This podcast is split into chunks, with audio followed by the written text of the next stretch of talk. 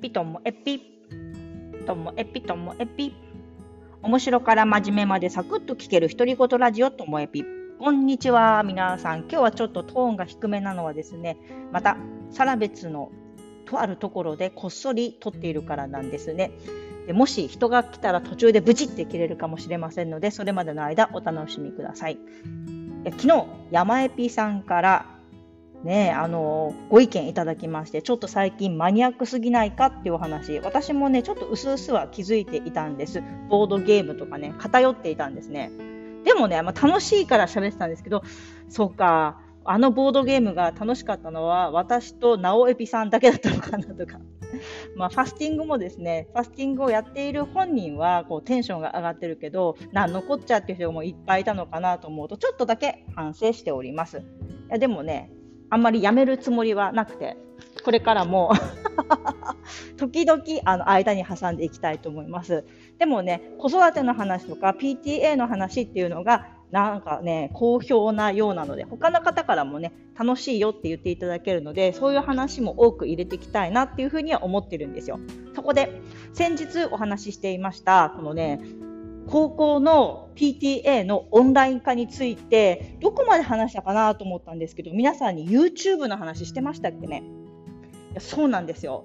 学校の PTA 向けの研修会がコロナのこの緊急事態宣言でできなくなってしまった代わりにですね先生たちが、えー、生徒に対して話したお話を体育館でやったやつを録画してあって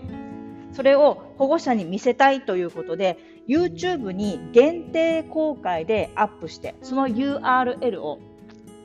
保護者の方にこう QR コードを作ってそして伝えて保護者の方に期間限定で見ていただくっていうのをやったらどうですかってお話をしたらすぐに高校はそれを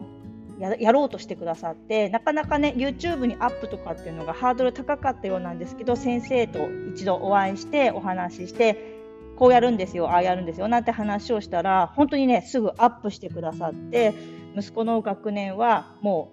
う物事 YouTube で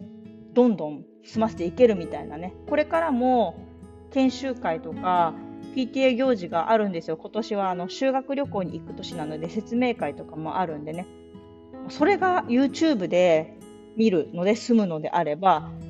まあ、直接ね質問したい人は、まあ、質問もあるでしょうけどそうじゃなくて時間が合わなくていけないとかっていう方のためにはすごいいいんじゃないかななんていうふうに思っています。こうやって一個一個できることからやっていくっていうことが大事でね。そしたら息子は2年生なんですけど他の学年でもそれを取り入れたいっていうふうに言ってる先生もいらっしゃって高校でじわりじわりとこうオンラインに乗っていくオンラインの波に乗るのが始まっているようです。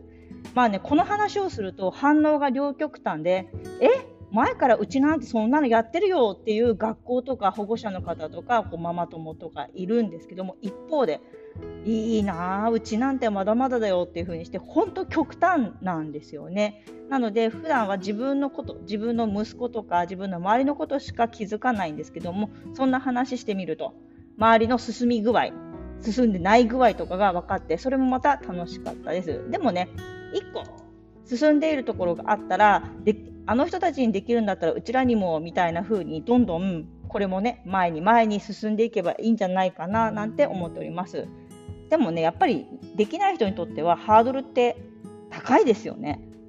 私も初めて YouTube に動画アップするのは試行錯誤あれ？これ？これ？ってでもかそのままガイド通りに進んでいけば、まあ、すんなり意外とできたなっていう気持ちもあるのでその最初のスタートのねあのサポートをしてくれるような方が皆さんの周りにもいたら皆さんもできるんじゃないかななんて思っております。いや、なんとか最後まで喋りきりました。最後までお聞きいただきましてありがとうございました。さようなら。